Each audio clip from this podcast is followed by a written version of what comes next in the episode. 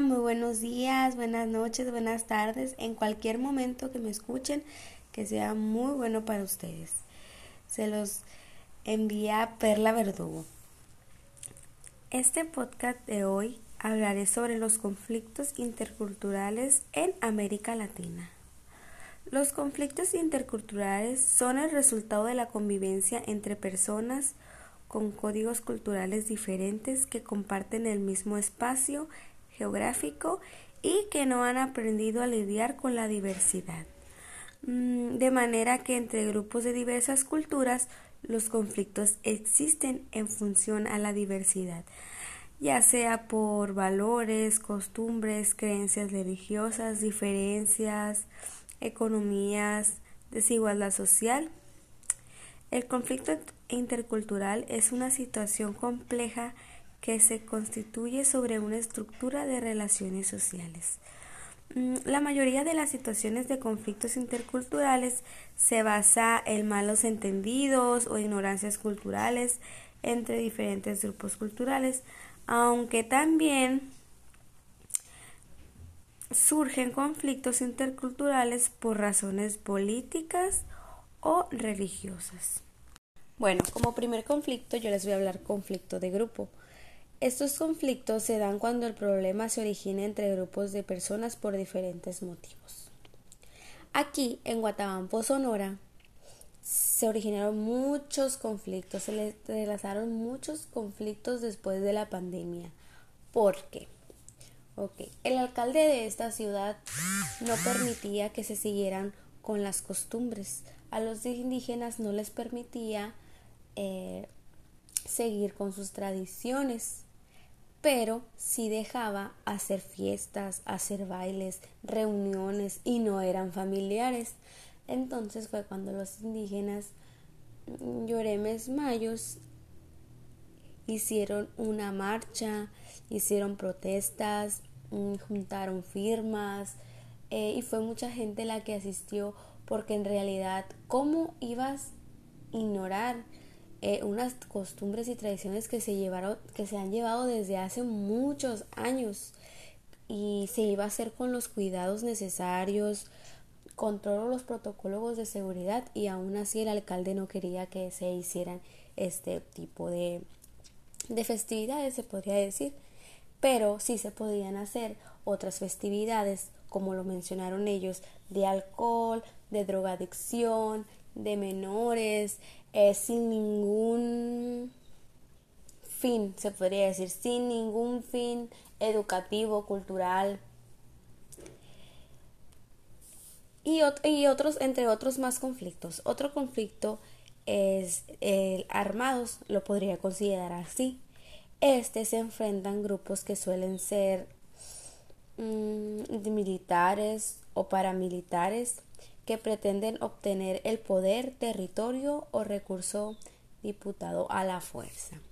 Bueno, yo en este en este comunidad se podría decir existen muchas personas armadas muchas personas armadas eh, se dice que el presidente de aquí de Guatabampo no no permite que vendan drogas. Por ejemplo, los presidentes anteriores tenían acuerdos con los narcotraficantes para que la policía no, no los detuviera, los dejara vender, los dejara tener puntos, los dejara... Es más, hasta personas en la esquina, adolescentes en la esquina, eh, consumiendo drogas, enfrente de los parques donde había niños. Entonces este nuevo presidente no, no, no, no accedió a las peticiones de ellos y entonces fue cuando hubo más conflictos, hubo más violencia, aquí hubo muchos desaparecidos, muchos adolescentes golpeados, la verdad no sé si sería por, si sería por parte del, alcalde de esta ciudad o los mismos mm, narcotraficantes pero se trató muchos conflictos que las personas ya, ya ni, ni, nos, ni salimos en realidad.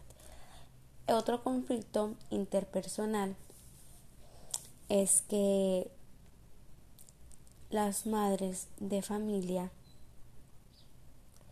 están luchando con ahora con la nueva adolescencia. Se podría decir nueva adolescencia. ¿Por qué?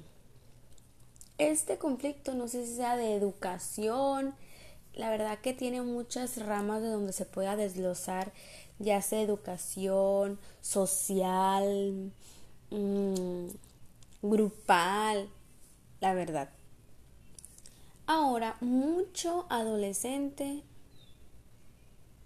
menor de edad toma, fuma, consume alcohol, eh, nadie los detiene, nadie los puede detener, sin su, ni sus familiares, ni sus papás, ni su tío, no obedecen.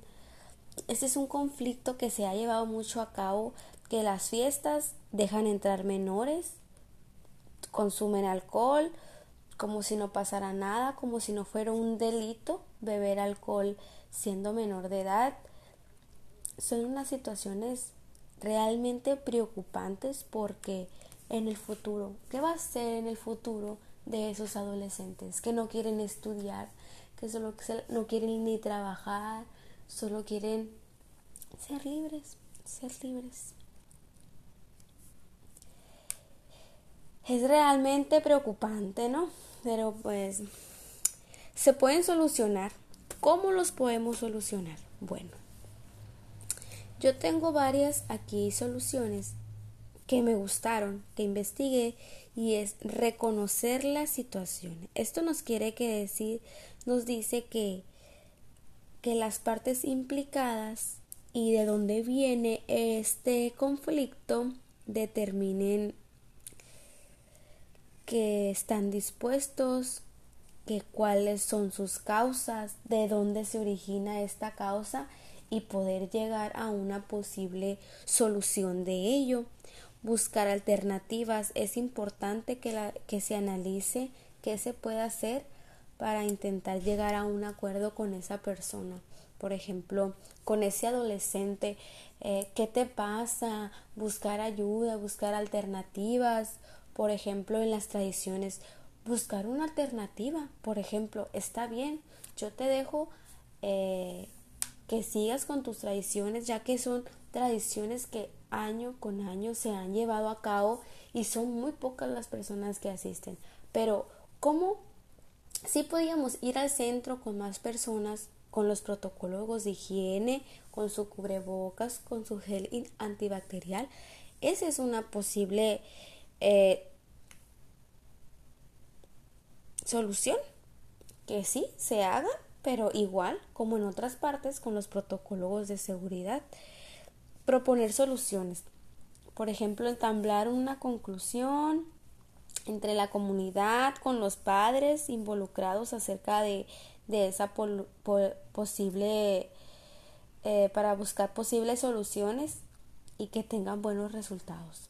Tal vez los padres de familia, eh, organizaciones, buscar talleres, eh, mm, donde los adolescentes puedan entretenerse en otra cosa, por ejemplo, fútbol, las mujeres cocina, corte y conflexión, eh, corte de cabello, maquillaje, belleza, moda, me imagino, aquí hay un centro comunitario donde se imparten ese tipo de, de, de talleres y me, me, interesa mucho. Ahí muchas adolescentes puedan entrar y adolescentes también. Hay un ring de box donde van niños. Eh, yo creo que la educación o, o tener la mente ocupada de un niño, de ahí va a partir para su adolescencia. Por ejemplo, esta es muy buena solución. Pusieron un ring de box para que los niños no anduvieran en la calle, porque aquí hay muchos adolescentes eh, drogadictos, mucha delincuencia. Entonces pusieron ese box para que los niños no anduvieran en la calle. Escuchar al prójimo. Otra solución. Vea qué importante eh, esta solución. Eh, se recomienda adoptar una actitud de escucha a la otra persona para conocer el punto de vista del otro y llegar a una conclusión para una solución, para hacer alternativas de acción que pues, se puedan proponer. Por ejemplo, pueda que la persona esté pasando por algo eh, realmente preocupante que es, que, que es para él, porque muchas veces nosotros mm, nos preocupa una situación y pensamos que no tiene solución y buscamos, agarramos por otro rumbo, por así decirlo, ¿no? Y realmente sí tienen solución, es hablar, que otra persona nos escuche, que otra persona nos aconseje y nos diga, nos quite esa nubecita gris que muchas veces nos ponemos donde no la hay. Eh, pues este ha sido todo de mi parte, muchas gracias. Eh, espero que les haya gustado mucho. Síganle dando like a mis podcasts, compartiendo, mm, recomendándome. Esto me ayudaría mucho y los espero al nuevo podcast. Hablando con Perla Verdugo. Muchas gracias. Besos y bendiciones.